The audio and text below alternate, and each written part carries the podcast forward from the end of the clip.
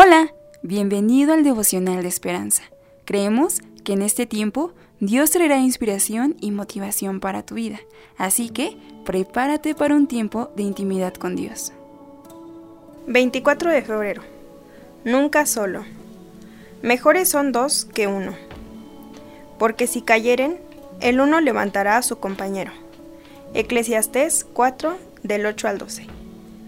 El autor nos dice, Puede ser una aflicción más desgarradora que el hambre, una enfermedad o la falta de un techo, escribió Maggie Ferguson en una revista.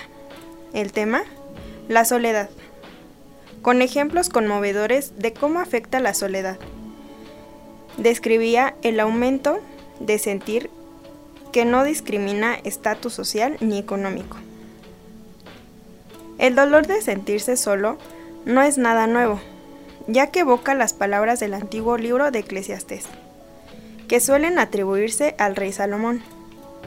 En él se describe la tristeza de aquellos que parecen no tener ningún vínculo significativo. El escritor lamenta que sea posible obtener una abundante riqueza y de todos modos no encontrar satisfacción en ella porque no se tiene a nadie con quien compartirla. Pero también reconocía la belleza de estar acompañado, diciendo que los amigos ayudan a que uno logre más de lo que podría hacerlo solo. Los compañeros ayudan en momentos de necesidad, brindan consuelo y pueden proteger en situaciones complicadas. Es difícil luchar con la soledad, Dios nos creó para brindar y recibir los beneficios de una amistad y la comunión. Si te sientes solo, ora, para que Dios te ayude a vincularte con otros.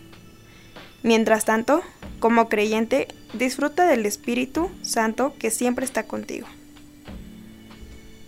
El devocional del día de hoy nos recuerda que siempre es mejor dos que uno. Las amistades sinceras nos ayudan y nos alientan a seguir adelante pero también pueden ayudarnos a ver algún error propio. Nosotros también podemos ser una amistad para ayudar a otros y enseñarles del amor de Jesús. Hagamos una pequeña oración. Señor, gracias por todo el amor y bendición que derramas sobre nosotros.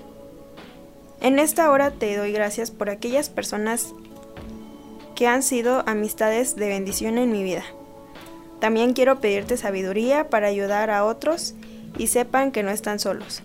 En el nombre de Jesús. Amén. Esperamos que hayas pasado un tiempo agradable bajo el propósito de Dios. Te invitamos a que puedas compartir este podcast con tus familiares y amigos para que sea de bendición a su vida. Puedes seguirnos en Facebook, Instagram, YouTube y Spotify como Esperanza Tolcayuca. Hasta mañana.